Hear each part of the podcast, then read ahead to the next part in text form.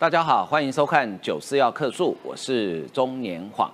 美国的国防部呢，即将派遣一位资深官员，可能这几天就会到台湾来访问啊。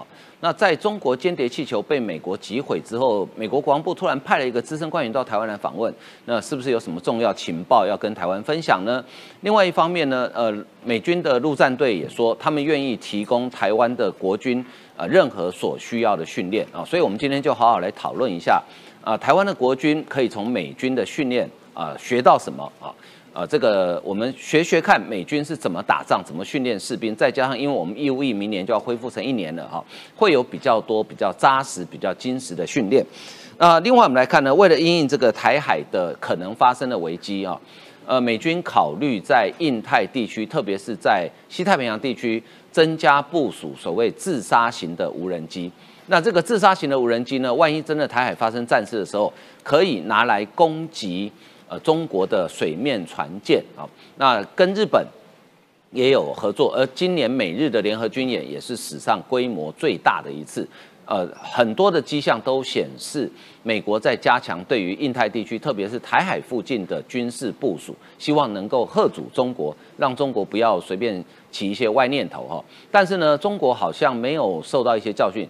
他不止不断的加强他的军事部署，而且他的认知作战从来也没停过。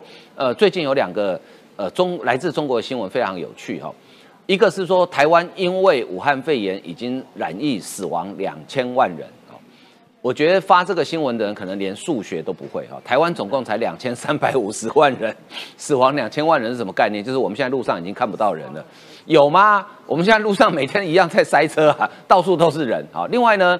呃，斗大的标题写着“永别了台积电”。哎，台积电怎么回事？他说我们中国很厉害，我们用手工刻出零点八五纳米的晶片，比你台积电三纳米还先进，好棒棒，恭喜恭喜哈！反正中国有十四亿人，每每人每天责任额一人刻十片，那你中国一天就可以产出一百四十亿片零点八五纳米的晶片，最好你们做得到。但是这个认知作战真有人相信，而且我让我觉得更意外是，竟然有人把这个消息传到台湾来。好，这种消息一看就知道是假的，但是还有人会传播。另外，呃，最近昨天有一件事情引起朝野立委的关注，就是台湾跟马祖连江县之间的两条海底电缆呢都断掉了。啊，那因为要修复需要很长的时间。呃，所以呢，朝野立委都在关心。那民进党立委担心的是，哎，这是不是国安问题？因为五年之内断了二十五次，刚五加都后二十七次，对，然后每次都是跟中国的船有关，所以这是不小心还是故意的？因为你不能避免说，万一真的发生战争的时候，中国会先破坏我们的电信设备，而海底电缆就是很重要电信设备啊。那国民党立委是说，哦，这个国安危机，因为马祖会失联哈，呃。没有看电视也要多读书，没有读书就看九四要克数啊。呃，如果我们跟马祖只靠两条海底电缆的话，那真的这个台湾这个国家就完蛋了啊。所以，我们今天来好好来研究一下，到底发生什么事？为什么呃台湾跟马祖之间的海底电缆会常常断掉呢？好，好，另外我们来看这个国民党的选举哈。呃，郭郭台铭自从跟王金平会面之后呢，哎，很奇怪，我不晓得这跟郭董之前的盘算有没有一样，就是。他在呃网络上的批评的声量竟然高达七成，好，高达七成。呃，我不晓得这是不是郭董预期的哈。那对郭台铭来讲，他现在要做的事情就是尽量把自己变成国民党的唯一啊，这样就可以省略掉初选。但是呢，在台湾要选总统，我觉得呃，特别是美国的态度非常重要啊，就是美国怎么看郭台铭这个人，还有。中国怎么看郭台铭这个人？我们今天都会有深入的讨论，来为您介绍来宾。呃，首先是台湾韬略策进协会副理事长张宇韶，黄哥好，大家午安。呃，再是台湾新政协会理事长李延慧，黄哥好，大家好。再是前民众党的中央委员、政治评论员张义善，黄哥好，大家好。再来是资深媒体人林玉慧。我今天才为了海底电缆的事情，早上才打电话到马祖跟李问请教了很多问题哦。所以电话有通吗？有通，没有失联吗？没有。所以不要不要乱扯啊！好啊，我们今天先来看，就是这是今天呃，先请教宇韶，这应该是今天早上呃比较新的消息哈，《金融时报》的独家，国防部资深官员要访问台湾，哎，这个时候来有没有觉得有点点时机上的巧妙？这三个新闻基本上都有内在的逻辑关联性。最主要的告诉大家什么样的政治讯息呢？美国基本上要确保台湾的安全。美国确保台湾的安全，不是只为台湾而已，是为了美国自己的国家安全，也为了所有第一岛链、印太地区呢民主国家的共同利益。台湾呢是其中重要的枢纽，所以是重中之重。我们来先看第一个，台湾有陆战队司令是个上将，他告诉大家说呢，台湾如果需要的话呢，会提供任何训练。我们都了解啊，美国的陆战队呢这几年也在做军事事务改革。嗯哼。晃哥呢？之前呢，我有听晃哥的节目啊，主要的一个指标就是呢，滨海作战团。对，没错。也就是呢，陆战队不是传统的所谓的海军的附属品。对，只是为了把那个滩头夺下来，然后呢，陆军呢再想办法上去，不是这个概念，已经变成什么？机动打击、快速部署。简单来讲，为了应应中国的反介入，所以说呢，同步训练是什么？简单来讲。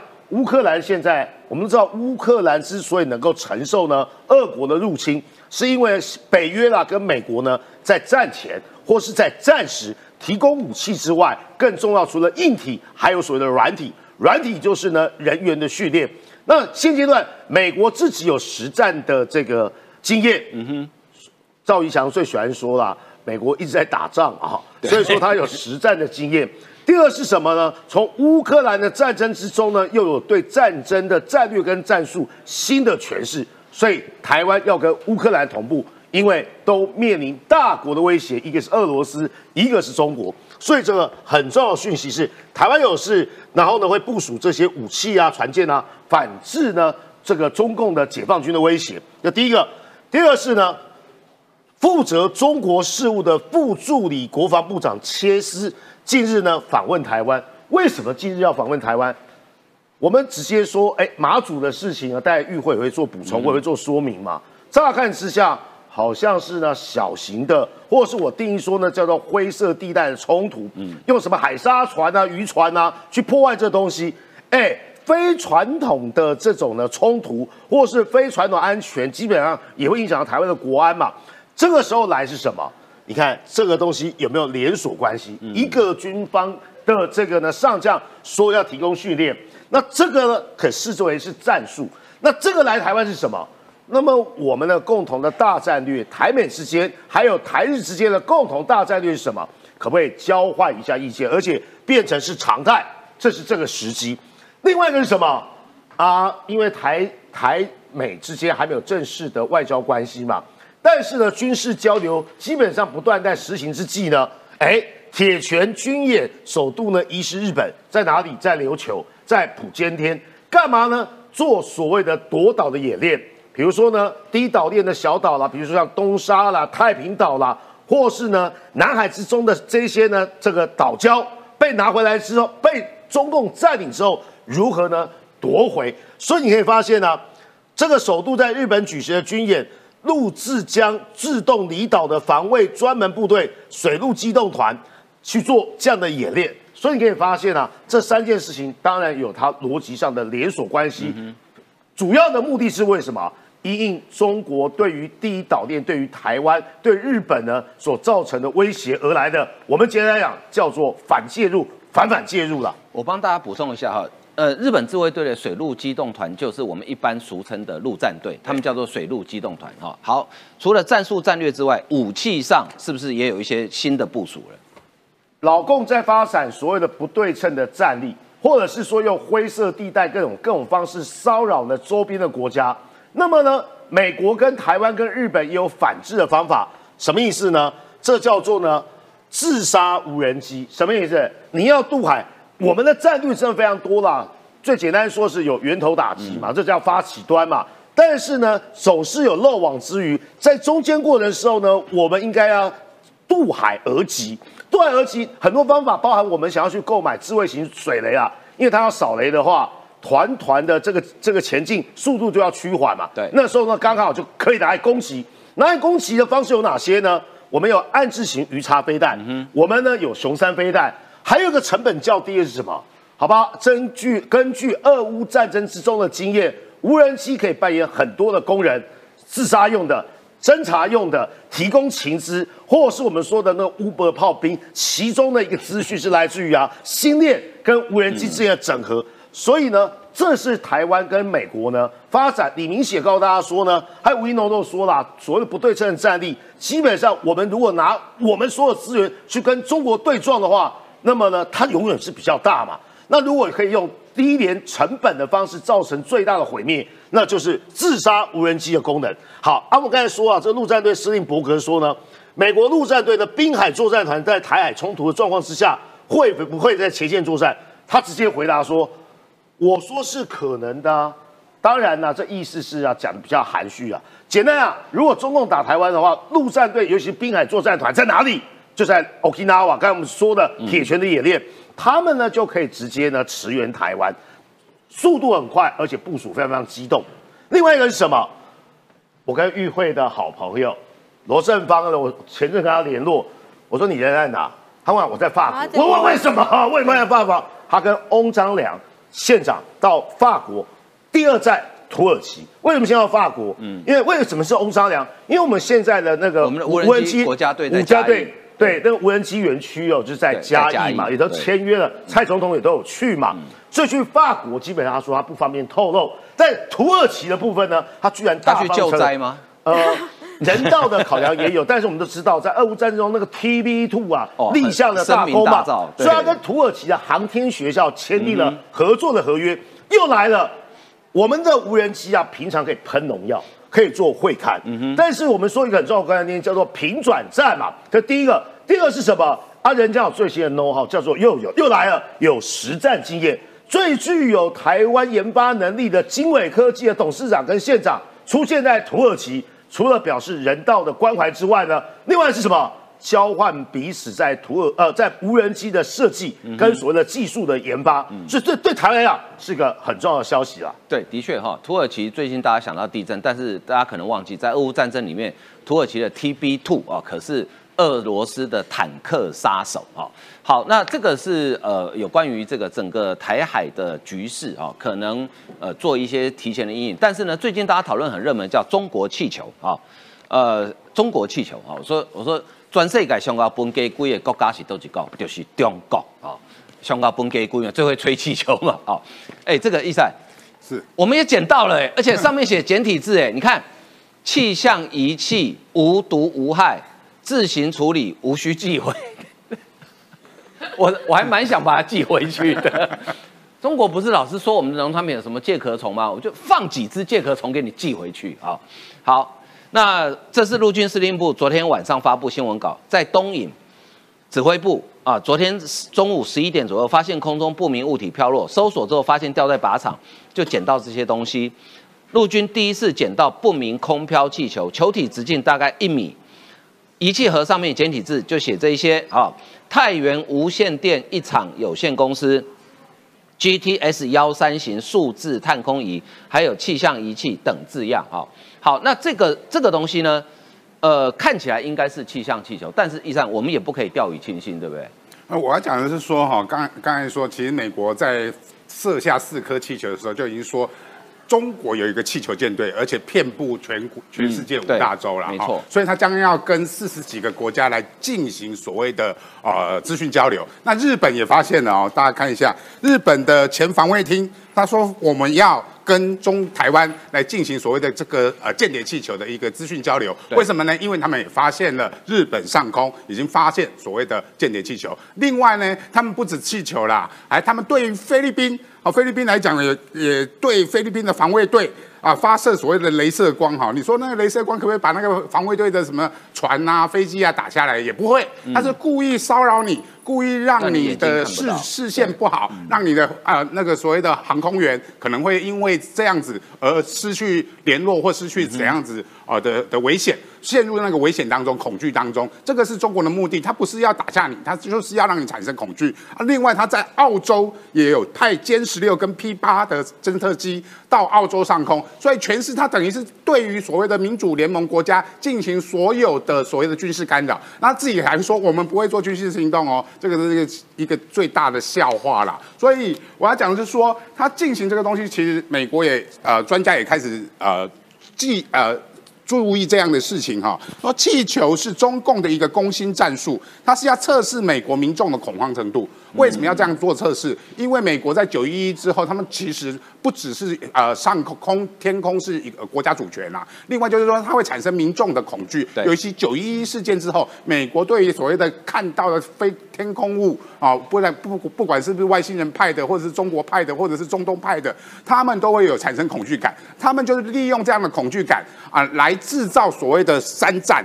这个是中国人民解放军政治工作条例里面显示三战，三战是什么战？媒体战，他透过这个媒体战让人民产生恐惧，他透过所谓的舆情呃舆论战、心理战让民众产生恐惧，让舆情新呃新闻战、舆论战让传播中国的军事威胁的消息，再来就是法律战，他现在已经告诉我们，我们这个不是间谍气球，我们是呃气象气球，所有的这些战术，它其实要达到一个目的，就是。政治工作，或者是所谓的呃呃认知作战。什么叫政治工作？毛泽东讲得很清楚啊，战争是流血的政治，政治是不流血的战争。他就是用他的政治工作来达成不流血战争的可能性。所以台湾就更夸张了嘛。台湾除了刚才讲的呃，我们发现这个气球之外。对美国、对日本、对菲律宾、对澳洲都这样子，何况对台中？所以它空中已经发现，我们已经发现所谓的气球，当然是气象气球。但是气象气球跟间谍气球区分是什么？来意不明，啊，用心不当，就叫间谍气球了。对，好，那产生了这个恐惧感，就叫间谍气球。那除了空中之外，它现在连海底都做了嘛？哦，天空、海底它全部布满，海底就是二十七次，现在已经二十七次了。等下小芳会讲的更详细。海底里面发生了二十七次的所谓的电线断缆，它让马祖地区，刚才这个气球也是在东引发现的哦。对，它这个也是马祖台马二号、台马三号的电缆线，总共发生了二十七次的断缆事件，里面全部都是中国的渔船、中国的什么什么海底船去把它弄断的，到底是故意还是不故意？我说真的啦，如果不故意的话，不会二十七次啦。你如果说不啊，我是拍谁，我不小心弄到的，那我两次嘛，哈，一次两次让你挖到，我就避开那个航线嘛，因为你知道那里有电缆，他一定是故意的，二十七次，这绝对是故意的，他就是要导致所谓的台湾民众的恐慌，还有金马民众的恐慌嘛，因为你断讯之后，你的所有的通讯会不会不好？当然我们有其他的备用措施，但是你毕竟就会不不方便，导致金马群众的不方便的时候，它会导致那里的民众的一个恐惧。他就达到了所谓认知作战的目的，所以我要说的是说，台湾早就飘满了中国的间谍气球了，而配在台湾里面配合中国作战、认知作战的这些国民党人士，就是台湾上空的间谍气球。对，啊，不止我说前阵子不止星云的吊吊唁团嘛，那还有最最近啊二十号。要来的上海的所谓的上海团，还好上海团看的是台北市蒋万安邀请去看元宵花灯。如果他是好友谊邀请去放天灯的话，到底他放的是间谍气球还是天灯？这个我觉得是哈，国民党人士不要老是去除了去。除了去中国朝贡以外，你还邀请所谓的这些认知作战的干部们啊，不包含什么叶小文这些宗教部长来，不管把现在已经不管红铁白铁喜事丧事，你全部都邀请他来，嗯，然后再进行配合媒体进行所谓，他的目的就是说我所有两岸交流的问题都是你民进党政府，而不是我中国政府。那事实上就是中国政府故意的，譬如说星云的调研团，他明明显明显就是说我让你进来。我让你进来，那我规定里面你的官员是不能进来的时候，叶小文本来就是声名狼藉嘛，对，不能让他进来，不能让他进来，你说哦，我就不来了，啊，我不来的时候，你看你就是你们台湾搞的鬼，所以他就进行这样的认知说呢，同样这个元宵节的呃的团也是这样子嘛。元宵节的是花灯团，他也是说，你看有些过那个连宵夜都不能吃，就配合国民党的议员就说 啊，他们宵夜不能去吃啊。其实你行程只要报说你要去哪里吃宵夜就可以了嘛。他是故意不报，不报的时候就说他是不能吃吃吃宵夜，他就是进行台湾民众的认知作战，说所有两岸交流的问题都是你民进党政府，这个是国呃国民党跟共产党合谋的目的，所以台湾民众要特别小心这样子的认知作战。上次那个星云的吊唁团哈，我们不是有几个官员被因为隐藏身份嘛，我们不让他来。我那天跟一个国民党朋友同台，我觉得他的论述太有趣，我一定要跟大家分享。他说：“哎，你就叫他补件呐。”我就跟他讲，我说：“哎，如果你有一天晚上起床哈，突然发现你们家进来一个小偷，然后你就把那个小偷逮到，说问他你怎么进来的？啊，小偷说我爬窗户进来的。哦，那你不行，你出去从门口再进来一次，你会这样子干吗？国民党逻辑不就这样吗？是啊，是啊，抓到小偷之后，哎，你从窗户进来不对，那你从门口我让你进来啊，所以你是开门已到嘛，哈。不过很有趣哈，就是说刚刚这个讲到气球，玉慧说今天早上特别打电话给给这个李李问哈问，对，哎，这个海底电缆哦，哎，真的我觉得太神奇了。照理说，那个全球重要的海底电缆哦，在航海的它基基本上海图上应该都会有大致上的标志哦，就是说呃哪边有海底电缆，请你避开。为什么你玉慧你刚刚讲说五年断了二二十七次，是不是？到今年呃，目前为止断了二十七次啊、那呃，事实上，海底电缆因为它必它分成是在海底的部分，还有上路的部分啊。那所以上路的部分呢，现在就呃，因为这个海底电缆的铺设，事实上它已经有一些时间了。嗯本来是有三条海底电缆，它分别是从台湾不同的地方啊拉到马祖。嗯那马祖的不同地方有在北干的，有在南干的。但是呢，这三条，特别是马祖一号，早就已经断掉了，哦而且断掉的地点其实是发生在很多的地方。为什么会断掉呢？当然，这个跟非常多的原因有关，因为跟材质的老旧、跟维修，然后跟这个因为海底的整个的维修不易，还有跟材质的取得不易，这些都有关系。但现在问题来了，我们刚刚其实提到了一个，我们总共在到目前为止五年断了二十七次，那到底是谁让这些海底电缆断掉的啊？呃，我必须跟大家讲，有没有就呃，第一个是它航行在台湾海峡的部分，这个部分是属于国际水域，有没有可能是国际的这个游轮哈，这或者是国际的这个航行哦，让这个海缆断掉？是什么样的情况之下断掉？有的有一艘这个呃蒙古的啊，它是下锚。啊，哦下锚把那个海底电缆给勾断了，勾掉了呃，有嗯这样的一个情形。但是它为什么会勾断？这个还有一些前因，还有另外两个为什么会让海底电缆断掉的一个原因。最主要，现在二十七次，现在统计起来最常发现的，第一个是灰色地带的那个抽沙船，嗯第二个是网拖的那种拖网渔拖船。网渔船，拖网渔船那是最容易发生嗯的。好，那我们知道这个抽沙船呢，它非常靠近，不管说是在台湾海峡的部分，或甚至于靠近马祖啦、金门啦，甚至于靠近澎湖，它都在抽沙。本来海底电缆呢，它是铺在海底，上面会有一些石头压住，但这些的抽沙船，它把海底电缆上面的那些沙。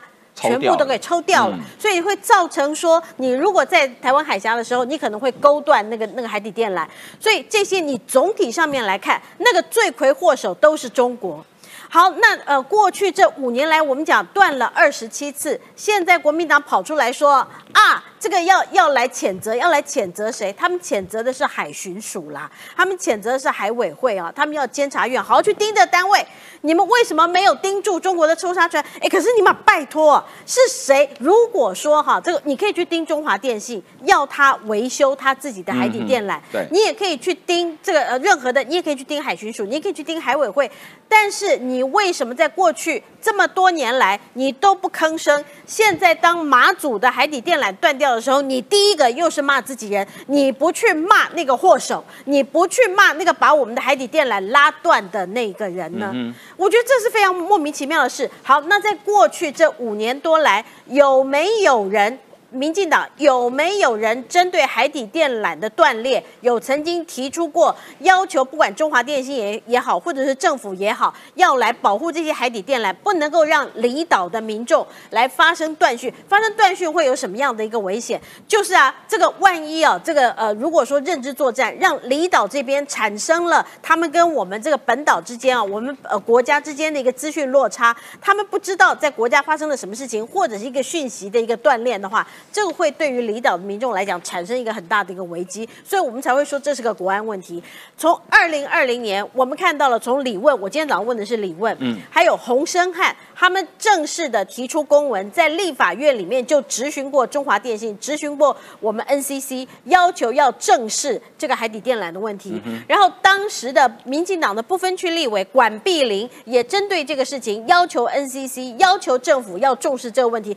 可是国民党什么事情都没做，哎，啊，今天突然间跳出来，哎，他们夏立言现在不是还在中国吗？对啊，你可以跟中国讲啊，抗议一下嘛你就你就是你抽沙船不要过来嘛，嗯你不要来偷台湾的沙嘛，然后你的渔船不要来偷台湾的渔货嘛，这不就结了吗？那你抽沙船不要来抽沙，那那一些的这个国际的这个呃航轮，它如果经过，就算下锚的时候，那它也不会去勾到我们的海底电缆。当然这是最重要，还有一个你要釜底抽薪的方式，当然是要求说你这个除了海底电缆以外，有没有办法来解决我们离岛的通讯嘛？有的嘛，你应该要去增加微波，微波也可以解。海底电缆如果铺设是是比较麻烦的，微波可不可以解决？微波可以解决，还有低轨卫星可不可以解决？低轨卫星也可以解决。你什么方法都不提出来，你只会骂。国民党就是这样，像前几天讲刚刚讲到宵夜哈啊，我作为台湾人呢，我们最怕外国朋友来跟我们讲说啊，我可以逮完了，你不让我吃东西，这是我们身为台湾人觉得奇耻大辱，奇耻大辱开玩笑，最没面子我们绝对让你。吃到胆固醇过高。秦惠珠议员，立马讲拜托姐。如果没有宵夜吃的话，有一种东西叫吴博义，有一种东西叫富胖达，你不会点吗？你不会点，我可以教你好吗？这些实在是让人家受不了哈！啊，这种事情还拿出来讲，那个跟大概最近电脑绘图跟 AI 画画哈，这个有关系啦。可能我我没有说世代差异哦，大家不要这样子哦。好，那玉慧，我刚刚开场提到，说最近中国又搞一个认知作战，说什么？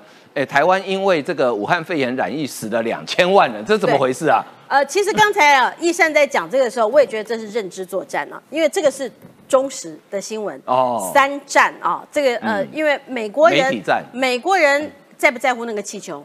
美国人在乎那颗然在乎啊非常在乎美国人前一阵子啊，连篇累牍啊，这个二十四小时，你看那个 CNN 也好啊，那呃，你都可以看到这个他们对于这个气球的关心。那他们的两党，包括共和党跟民主党，全部都要求政府要对中国硬起来。有没有对中国硬起来？有，马上对中国硬起来。布林肯马上就没有去中国啦。好，那呃，但是我要给各位看到的是这则新闻，这则新闻呢。不是 BBC，它叫 CBB 啊，这是一个蛮 low 的一个哈，在推特上面，呃，你可以发现的啊、真的很山寨哎。对，那我给各位看，那呃，我其实发现了它的一个定律哦，因为我找了它非常多的的东西。它除了说什么台湾死了两千呃两千万人，这是它，我圈了一些的这个关键字哈啊，台湾的疫情死了两千万人，台湾省，嗯，哇，你现在还讲台湾省？大概五六十岁的人，那个“省”字还存在。嗯再不然的话，你就是意识形态，你就是认为你是呃，不不是你是认为你你认为你是中国人，或者你根本就是中国人，你才会有所谓的台湾省啊这个东西。好，我们再看，我再圈出来，这是 CBB 嘛哈，嗯美国还有美国奴隶制。这也是关键字给各位看哈，嗯。他要宣传的第二个点是以美论，讨厌美国。嗯然后这呃，你看这个又出现台湾省啊，然后我们台湾会会呃什么元宵店，然后他要这个挑拨的是台湾民众素质低，没有教养，他要干什么？他是万一中国人看到的话，小粉红要给小粉红安慰一下，因为现在全世界最没教养大概就是中国人了哈。中国人在土耳其的那些勾当，让土耳其人在发生了这么大的赈灾的时候看不起中国人，这就是没有教养的中国人呢、然后还有压迫原住民，然后原住民被呃什么呃什么殴打啦，还有高金素梅，我我呃挑了几个关键字：警察镇压原住民，还有燃烧弹。哦，然后什么美军偷石油这些哈。好，那问题来了，还还甚至于还有 Blinken 这个假新闻，那 Blinken 谴责台湾，这是假的哈，说台湾在镇压原住民，所以 Blinken 谴责台湾。这年头哈，如果 Blinken 会谴责的话，应该是谴责中国去镇压这个那个新疆、吧哈。啊，对啊。那所以他在做什么？这个老实讲，我觉得是一个非常低阶的，应该是一个 AI 所生成的一个呃假的一个讯息。大家如果在推特上看到这 CBB，或者是你现在可以找到他，顺手就检举他了啦哈。那他要做的是什么？第一个，要在台湾的内部社会形成仇恨。这个高金素梅，她有一个叫部落工作队，她要挑起的是原住民在台湾的社会好像是被震爆，然后是被歧视，有吗？没有，我们有原住民电视台，我们的周遭有多少原住民的朋友？这个这个都不是事实，但是他要挑起的是这样子的仇恨值，这个是给高金在明年选举的时候累积他的这个呃 credit。第三个是他要在台湾的社会当中形成以美论，美国美军会偷石油。然后美国动不动就批判台湾，美国的警察会打啊、原住民会打印第安人，所以这些都是这一个呃这个所谓的呃粉砖也好，或者是这一个所谓的频道，他他在 YouTube 上面也有，他要创造的。好，所以我就要跟大家讲的是哈，这个中国它现在啊，刚才易山其实讲的很好，中国啊它现在治国，老实讲，治国无方，这个国家哦，到现在。他只剩这，我在今天早上的汪浩的脸书上面看到，哇，他说对于疫情的情势，他们有重大判断，对于防控的工作有重大决策，对于防控的策略是重大调整，这是完全正确的，这是完全有利的，这是可以认可的，成效是巨大的。哎，我们线上应该有很多从中国翻墙来的朋友，你敢讲吗？你觉得这个是巨大的吗？你们说，呃，那个 CBB 啊？说台湾死两千万人呐、这个我们当然知道这是这是一个笑话。可是你们敢不敢面对中国？不管前一阵的白纸革命也好，现在的白发革命也好，你们中国里面的问题一大堆。习近平根本就是一个二世祖，然后他在这个时间点，他觉得啊，我就个土皇帝啊，他就是用他自己的，他因为呃强国在做外交，嗯，他应该是我要多交朋友，然后展现实力，但是他现在。跟老美在翻脸了以后，刚才医生讲的很好，他跟日本也处不好，跟韩国也处不好，拿着这个镭射光，中国叫激光去射在菲律宾，跟澳洲也处不好，跟台湾也处不好，全世界你都翻脸了，你觉得在现在，难道有任何国家还要跟你中国站在一起吗？除了像俄罗斯，除了像伊朗、叙利亚这种国家？其实中国的认知作战哦，有一些真的是很离谱，可是他真相信的。除了刚刚讲说啊，台湾因为疫情死了两千万人，我请教这个来自新竹的研会哈，说永别了台积电，台积电发生什么事？最近股票不是涨很猛吗？是是，黄哥讲到这个，我就先讲这个好了。那最近几天哦，在网络上流传了有一个关键字，就 hashtag 叫永别了台积电。嗯然后呢，它的内容大概是说永别了台积电，因为呢，中国用手工刻出了，这讲了真的就是一一 一边讲一边想笑。用手工刻出了零点八五纳米制成的晶片，然后瞬间超越台积电的三纳米，所以再也不需要光刻机了，太厉害了啊！然后就称霸宇宙，左打台积电，右踹三星哎。这个是不是高级黑啊？然后，然后这个这个当然大家看到这，我们台湾这边的人看到一定笑死了嘛。而且不止哦，你如果在网络上稍微一这样这么发现，多啊哎，永别的台积电是一头拉骨哎。出现在各式各样不同的频频道跟媒体啊，然后那个繁体字的、简体字的全部都有哦。然后它的内容大同小异，有的有点不一样啦。譬如说像这个就说什么阿里巴巴的马云成功研发了国产芯片是一点八纳米的，但是一样永别了台积电，嗯哦，永别了台积电。那当然了，这个东西在这个网络上就引起那个台湾我们这边的热议哦。譬如说，大家就说哇，全民手工晶片，超英赶美大跃进哎，哇，中国什么时候变得那么厉害？还有人说哇，原来这个今天台积电股票下跌是因为这个原因。还有人说哦，那这样接下去中国都不用担心没有晶片，不用担心没有产量了，嗯因为就是真十三亿人来，一人磕一片，这样以后对产量完全没有问题。所以它这个程度啊，譬如说他说是手工打造的，然后把它当成是一个这个半导体界的精品这件事情，它这样子的这个这个描述跟这样子的这个标题哦，就在台湾我们这样一看就是个笑话嘛。嗯，那刚刚哦，我觉得我很仔细的听我们各位这个来宾们的内容，真的是瞠目结舌，觉得说哇，我们没事一定要多看九四要客诉，才能够长知识。真的为什么？我觉得，我觉得台湾的媒体爱台湾 eat 吗？对，爱爱台湾的媒体工作者者真的太辛苦了，没事要研究那个什么 CBB 啊，还要去研究我们这些假新闻、假频道做了哪些事情。从以美论到疫情，台湾死了两千万人，到这个永别了台积电哦，我们每天都遭受各式各样的假新闻跟假讯息的攻击耶。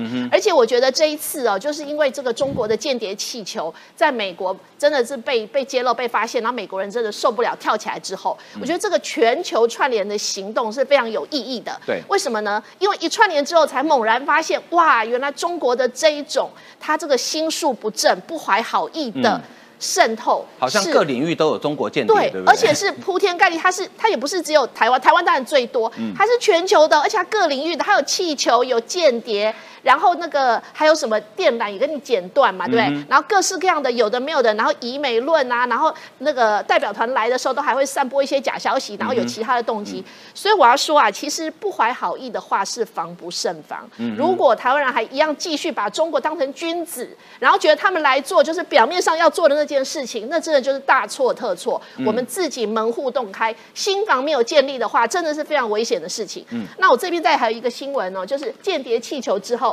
ESMO 又爆出，这个是最最近这一两天的，爆出说前中国的员工窃取晶片数据，然后政治情势雪上加霜。因为我们知道这个 ASMO 是这个艾斯摩尔是荷兰半导体设备大厂嘛。对，那现在其实半导体的晶片设备这些东西都已经禁运到中国，都中国都已经拿不到了，没错。所以他们接下去的他们可以手工科啊。手手手工科是可能这两天才研发了，他这之前啊，在先偷再讲，被发现有一个买不到我就用偷的，对，那当然，因为你看已经有间谍气球了，然后又那么多的事情，你一被发现说你又又去窃取，当然政治情势雪上加霜，惹得美国当然又更加的不高兴啊、那中国外交部发言人当然就说啊，他一概不知情，反正这是官方说法啦，一定是这么说的。值得注意的是哦，最后一段他就说，ESMO 的执行长就说，警告说，如果中国不能够从西方购买设备，迟早会开发自己的替代设备。那替代设备是什么？用偷的嘛？嗯，是不是用偷的？不然他怎么他拿他现在还在手工哎、他有什么本事可以自己开发设备？所以我觉得这样整个串起来啊，我们民主国家防线真的是应该要早点做这种事，我们串联起来，然后来分享资讯，才可以知道说中国其实在背地里做了这么多。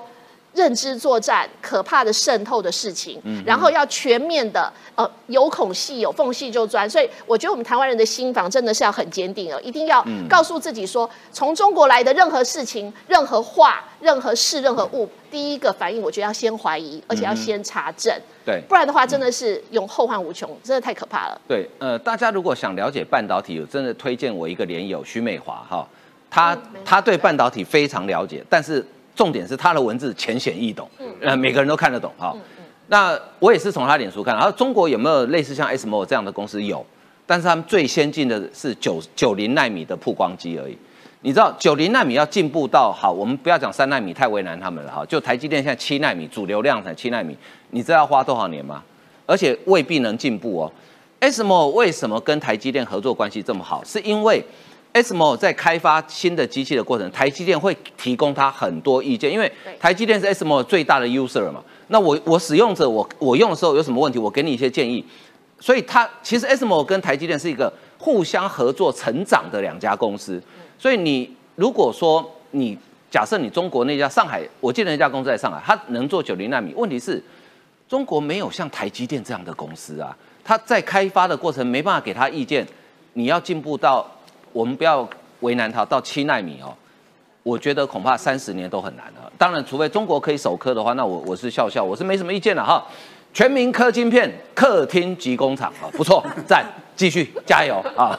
好，接下来我们来看这个呃国内的政治相关的选情哦，这个请教宇韶哈，民调好感度，然后呢，这个很有趣，呃，TPOC 台湾议题中心发现郭台铭跟王金平见面之后，哎，批评的是比例还蛮高的哦。对，我想说呢，赖清德最近的动作非常非常多啦，就每个礼拜呢，基本上都有寄出相关的这个改革的作为，不论是呢议长的争议，不论是学伦的争议，不论是黑道从政的争议，为什么要做这些事情呢？找回支持者，擦亮民进党执政品质保证，还有呢勤政青年爱乡土的招牌嘛。所以说呢，我周遭很多民进党朋友认为呢，未来的选选选情哦，基本上两个都紧绷的啦。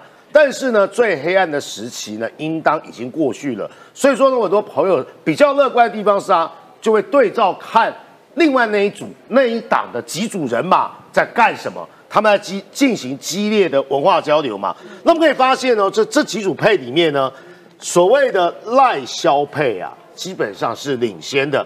为什么萧美琴基本上跟赖清德这样的组合是有市场的？因为我们知道，除了最简单叫性别的互补之外，还有是什么支持者的互补嘛？喜欢萧美琴的人，女性年轻人都会，对不对？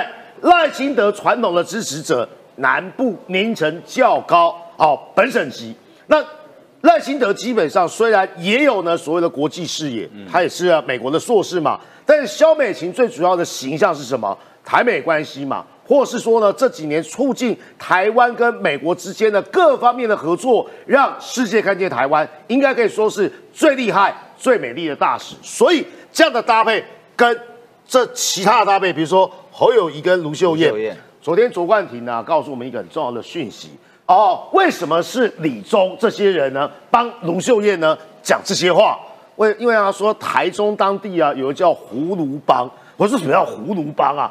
胡志强还有跟卢秀燕的人马哦，在试水温呐、卢秀燕倒不好意思嘛，又来一个绕跑，对不对？所以说呢，就故意啊来个筹安会，旁边人放话，看看九四要客诉啦，或是呢最会批评的林玉慧啊，到底有什么样的想法？哦啊，大家反应不好嘛？连国民党都说拜托个哈啊，你也要。如果这两个组合就叫做绕跑二人组，六都之中 两个一起手牵手对，一起手牵手 共同来绕跑。所以说呢，这就是现阶段呢反映出来的这个民意啦。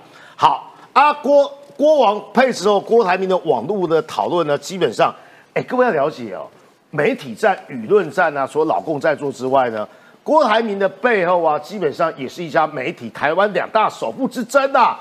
中时基本上啊，所有的网络新闻，温朗东把它整整呃整理一张手板哦，各位可以上温朗东网站看一下。我昨天呢，在这个三立的节目呢，新台湾家有讲，在中时的眼中，台湾没有其他事情了；在中时的眼中呢，国民党也没有其他事情了；在中时蔡旺旺的眼中，只有郭台铭这件事情啊，铺天盖地啊，利用他的网媒啊，我说很很奇怪啊。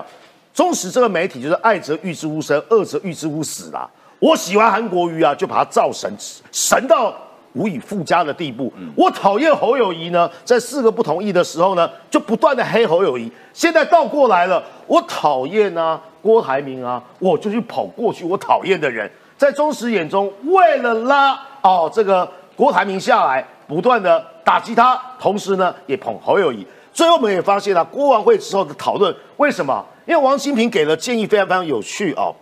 他怎么说？他他给了那个郭台铭三个锦囊妙计啊。但这个锦囊妙计很奇怪啊，哎，在《三国演义》之中的锦囊妙计是什么时候给的？曹操给部署，还有诸葛亮啊给刘备，被出歹计啊，赶紧把锦囊妙计打开来。现在是郭台铭被出歹计啊，哦，所以说赶紧打开王金平，王金平。我们的这个文山志林啊讲的最好，王金平在立法院瞧很多事情啊，但王金平在国民党没有瞧成任何一件事情。来锦囊妙计，三个锦囊妙计，我这么觉得是什么高级黑哪壶不该提哪壶。他是成功的企业家，白手起家，专科学历啊、证明努力就会成功。企业家，所以我提醒大家，二零一零年深圳富士康厂发生什么事情？跳楼事件嘛。去年呢发生什么事情？河南富士钢厂大逃亡嘛。嗯哎，富士康跟红海，你究竟是台资企业还是呢中国的国有企业？你搞清楚。下面这一段又很讽刺：如果当选总统要给年轻人机会，让年轻人获得激励，在我在我读起来啊，就一个年轻人获得激励，高鸿安呐、哦，所以呢，在红海之下呢，都有高鸿安这种员工。当然，年轻人有梦最美，进红海，有一天呢会变市长。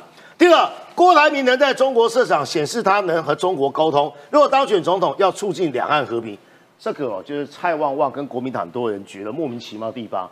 你跟中国关系很好是吧？我跟中国关系啊有够好。朱立伦的心中想啊，你是没有看懂我派夏立言去的地方吗？还有你的宝贝家当啊，基本上都在中国手上。中国如果对你的政治立场有点想法的时候，来个净身出户，你郭董就挂了。这是什么？啊，台美有沟通管道，郭台铭呃可以这求谋求稳定的美中台关系。提醒大家，他在郭台铭在威斯康星州设厂啊跳票的事情啊，美国人非常非常的叉叉，嗯，哦，因为我讲出来是被消音的，虽然我们是 live 节目，没有消音，非常杜烂。好，所以说保罗莱恩那时候二零一九年来访保罗莱恩谁？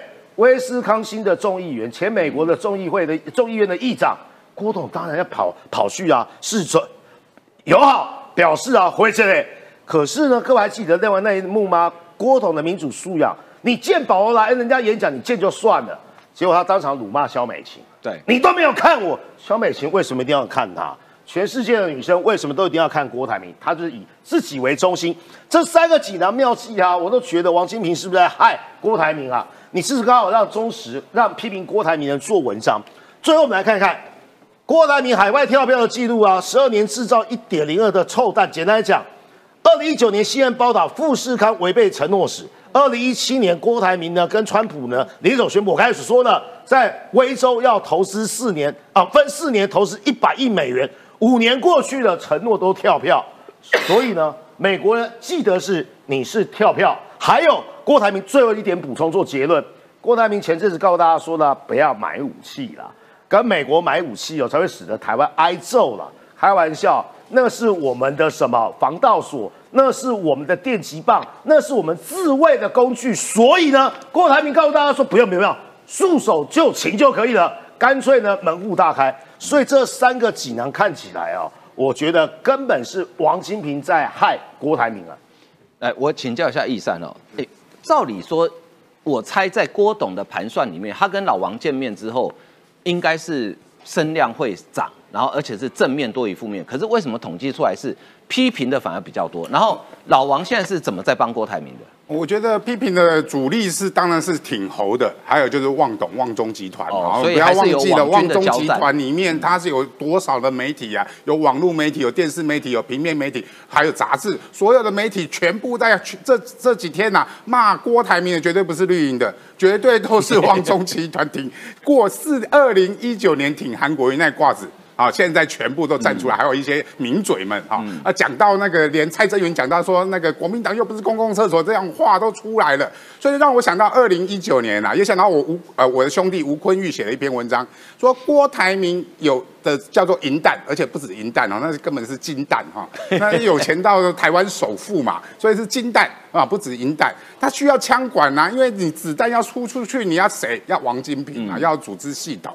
那另外，我想二零一九年另外一个柯文哲扮演什么角色？叫声量。对啊，为什么呢？声量就是拿来吓人的。嗯在网络上，我的声量很高，然后所以我就拿来吓人。结果呢，现在柯文哲被晾到一篇嘛，他是空包弹呢。对，不是他现在声量都输我郭台铭了嘛？郭台铭想说，那我的声量现在都比你高了。在网络声量里面有声量就是声量，不管正的或负的。所以你望总望董来骂我是帮我制造声量。所以对郭台铭来讲，我现在都比你柯文哲声量更高了。你连对我示爱都要透过学姐，你现在连学姐的声量都不够了。所以想对我。示爱都要透过学姐来卖那张黄牛票了，所以柯文哲目前是被晾在一边的。他最主要的现在目的，柯文哲只有那张门票的价值，那张门票是拿柯文哲的这张门票来令以令国民党要给我出选嘛，那就必须靠王金平。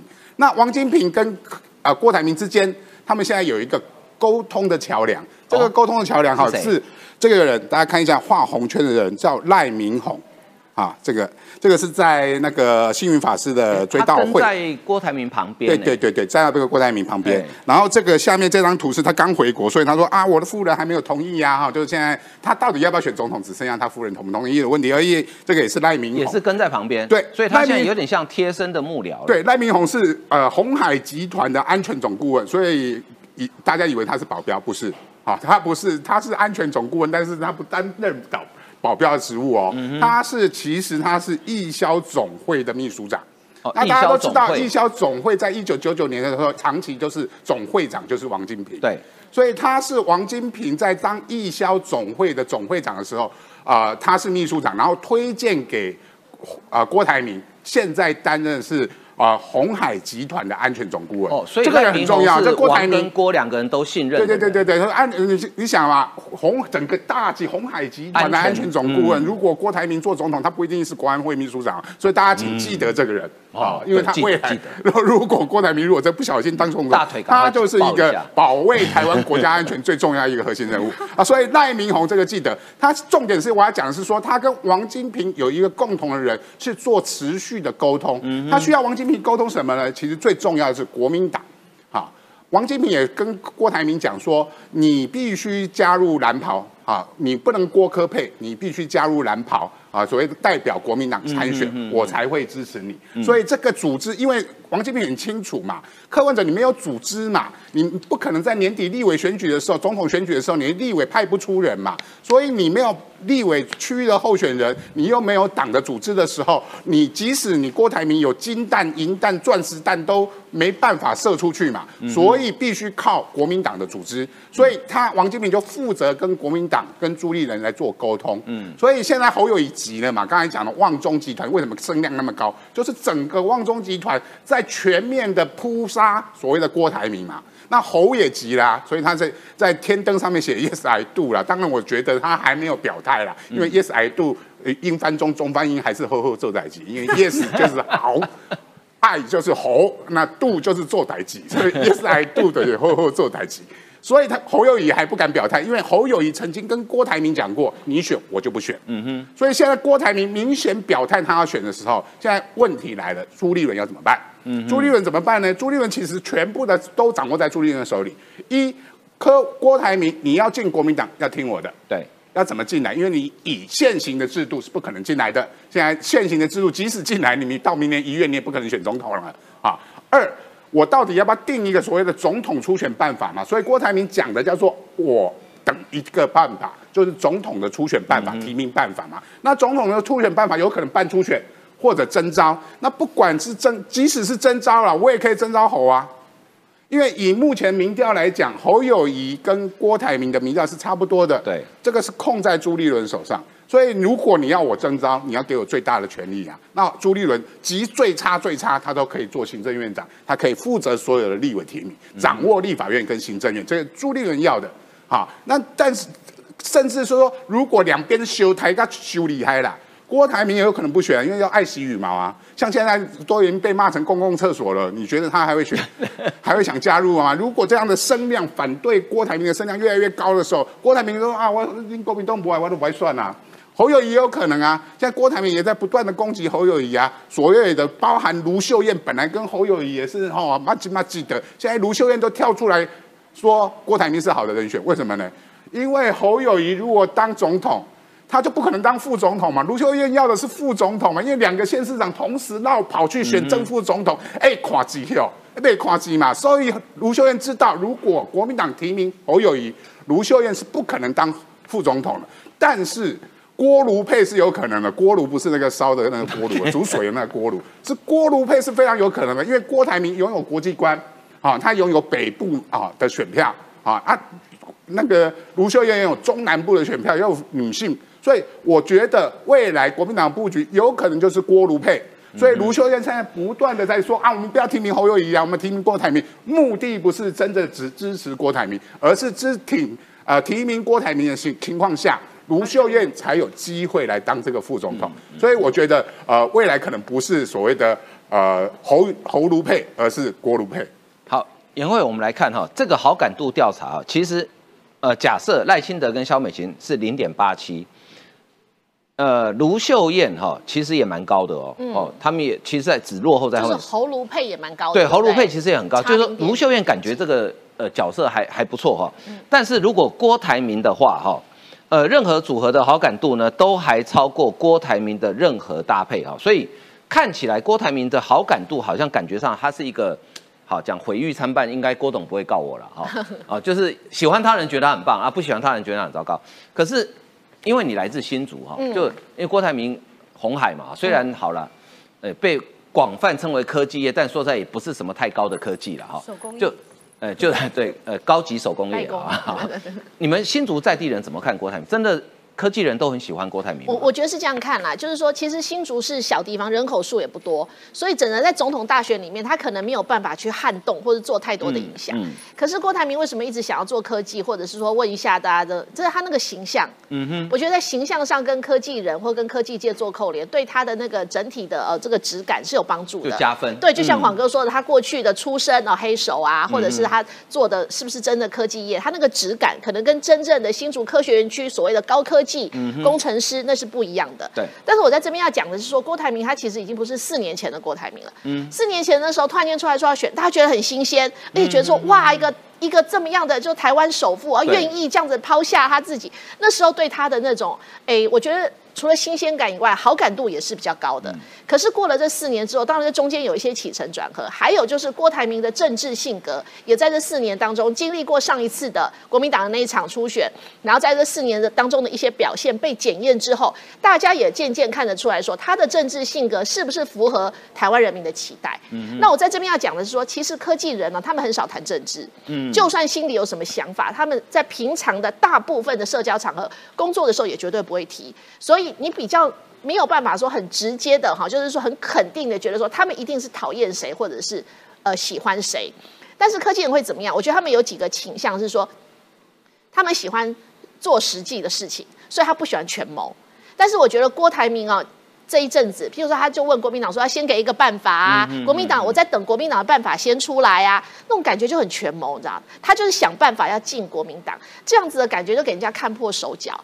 那进国民党这件事情本身，又让科技人觉得，我认识的科技人大部分都觉得说，政党政治不要介入太深，然后呢，呃，政治的这个政党太复杂了，选人比选党还要重要。我觉得郭台铭在四年前会备受那么高度的瞩目，也是因为相当程度这个原因。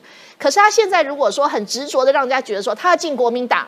然后呢，他因为国民党觉得容易当选，这个东西除了政治权谋之外，还有就是政党的支持度跟版图都会受到影响啊。因为其实像竹科，我们第三势力其实很强的新竹市，对啊，高虹安会当选，其实呃这块白色民众党也是有是有杀有杀有有时他的贡代力量在献。新竹其实也是有对，也是有。那嗯郭台铭选择了国民党，那其他党支持者怎么想？嗯，对，这些人也都是工程师啊。最后一点是说，科技人都喜欢跟自己接近的人，跟自己气味相投，或者是讲同样的话，然后呢，懂得自己的语言的人，可以沟通的人，这是其实都是一样的啦。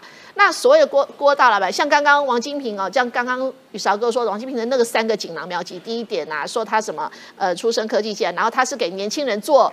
做做做这个楷模有没有？对哎，我跟大家讲，他跟高虹安最不一样的一点是，高虹安真的就是小工程师出身，对，但是郭台铭是大老板哦。嗯，那确实以前他的血汗工厂，他的那种严厉，红海的高压，这个在我们众多的工程师们的心目中。大家口耳相传，对不对？很多故事嘛，对啊，也有很多是亲身的呃经历过这 这样子的磨难，然后好不容易这样子逃出来，可能很早就退休，然后或者是说听到很多的故事的，非常非常多，所以大家对郭台铭的想象，哎，是郭台铭又说是我给你们饭吃，他是大老板哦，他是不是真的跟科技人站在一起？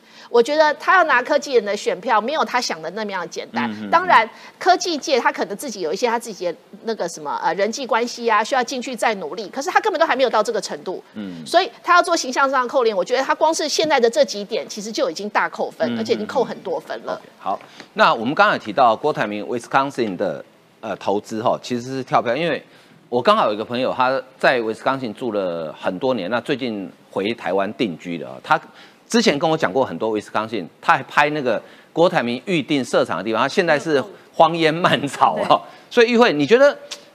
哎，美国人我们知道，美国人有时候觉得很天真很可爱，但是美国人很重要，他们的性格非常注重诚信，就是你讲过你要算数哈对。你觉得美国人会怎么看郭台铭？嗯，事实上，我想郭台铭他很多的投资啊、他过去呃承诺了，然后呃这个做不到。我想这个投资当然是，还有一个这个在上一次他要选举的时候，那呃他曾经召集过一一次的民嘴，我就听郑佩芬呢、这个呃郑杰讲的，他曾经啊有一次薛明志宣董啊找了一群名嘴啊，叫大家一定要挺这个郭台铭，因为郭台铭一定要选到底。结果呢，在这一场参会当中啊，那薛明志突然间接到郭董的电话，我不选了。就就在这一场参会当中，薛明志是因为呃郭台铭想要参选到底哦，结果那个找了这群的名嘴，然后结果这群名嘴就在吃饭的一个过程当中呢，突然接到了郭台铭的电话，说郭台铭不选了。所以郭台铭呃，在上一次的这个选举当中啊，他的反复其实是台湾的社会当中看得见的啊。但是我要谈的不是郭台铭的反复，我要谈的不是郭台铭他投资啊，这个过去他的承诺没有做到，这个其实大家都知道。但我要谈的是哦，国民党还有现在啊，在在骂郭台铭的人，他们一些趣味的表现呢、像很会骂人的这个徐巧芯呢、嗯。还记得吗？就在去年呢、那郭台铭曾经因为 BNT 的事情有没有？那他的一波的声量冲得非常高。徐巧芯怎么挺郭台铭的？他当时是怎么骂民进党政府，怎么骂蔡英文政府的？他说：“台湾人，我们每个人的血液里面都流着 BNT 啊！”哎，我们每个人的血液里面都流着哦 BNT，、你能够我也没有，我没有对，你能够不我不想要有。你能够不感激郭台铭吗？他的意思是我这样子啊。的血液里面有高端，然后第二个是哈，这个最近也也是我们朱学恒跟这个王阳明哈，那呃王阳明先讲啊，这个呃他们就在讨论说，这个王阳明先爆料出来说，郭台铭为了要买 BNT 啊，甚至于还签承诺书给蔡英文说，承诺在二零二四不选总统，大家还记得这条新闻？后来是假的啊，你还记得朱学恒当时是怎么骂的吗？嗯，说这简直下流，用这这四个字。好，那现在同样的问题来了，郭台铭买 BNT，哎，国民党你们有多少人血液里面留着 BNT 呀、对不对？啊，你们这些人为什么不敢念郭台铭？对不对？郭台铭现在要代表你们你们国民党出来选，你们国民党应该要跪求郭台铭帮他解套。国民党会说 我的 BNT 是台积电买的，啊或者是这个慈慈济买的。对。那你们去年啊，你你们怎么面对去年的你？好，那朱学恒讲的。好，郭台铭在四年，呃，就是买 BNT 那个时候，竟然还签承诺说，虽然我们知道这个是一个一个假假新闻，可是他当时怎么骂？还有一堆国民党的人跟着骂，跟着在传播这些的假新闻。我相信我们很多的这个这个朋友，大概你们的 line 上面都收到，说那个叫做下流，民进党的政府就是下流，所以要下架民进党，要仇恨民进党。哎啊！现在国民党不让这个郭台铭选，朱立伦想方设法不让这个郭台铭选，然后旺董不让郭台铭选，这么多人不让郭台铭选，朱学恒讲的那句简直下流，还算不算数呢？所以我觉得这个实在是很好笑嘛，哈！我不知道国民党最后是不是会给郭台铭选，我们就以同一套逻辑，去年把人家捧上天，说人家是慈善家哦，买这个这个，那你不要忘记哦，在今年的时候，前几天我们就在上个礼拜的时候还记得。中国时报用他们的社论提醒大家两件事：郭台铭他买那个 BNT 啊，是用红海股东的钱买的，跟他个人一点都没有关系，他不是从自己的荷包里面掏出钱来买这个 BNT 的。第二点是郭台铭一大堆的财产呢、如果说选总统的话，中国会怎么对待他？这个都是中国时报提醒我们的。所以你不觉得现在郭台铭的问题恐怕？你这个郭台铭给台湾摸一修了。那至于国民党，我觉得这个国民党真的是现在个人呢，每一个人心怀鬼胎了。那自己只是为了自己在选哦，他们自己想要的这个呃总统候选人。但你有没有把台湾放在心里面？我觉得完全没有。如果有把台湾放在心里面的话，夏立言。夏立言现在人在中国，至少可以解决帮郭郭台铭解决一件事啊，还记得吗？红海买了紫光有没有？对他现在钱要拿不回来了。对，拿不回来。还有联电也买了，对联芯啊，这个百分之也买不回来，嗯那也拿不钱，那拿他拿不回钱。是要买，但是对方不卖了。对对，那嗯钱拿不回来，那这这两个夏立言你也可以帮忙啊，嗯因为我我敢保证哈，夏立言回来了以后，中国一定会啊随便丢几个农产品啊、嗯水产品啊，然后让大家觉得哦，你看中国国民党真的是有用。那夏立言，你如果真的有本事的话，你就把这两个真的是对于台湾最有呃影响力的，你帮忙讨钱回来，再不然的话，下面东西给。其实从二零一六跟二零二零两次总统选举来观察哈，我发现了一件事情哈，就是说，呃，今年如果发生第三次的话，那基本上就变成一个学理上的定律，就是国民党的总统选举呢，向来初选比大选精彩，初选结束也代表大选结束啊，大家可以回顾二零一六跟二零二零的历史。好，今天节目为您进行到这里，非常感谢大家的收看，谢谢，拜拜。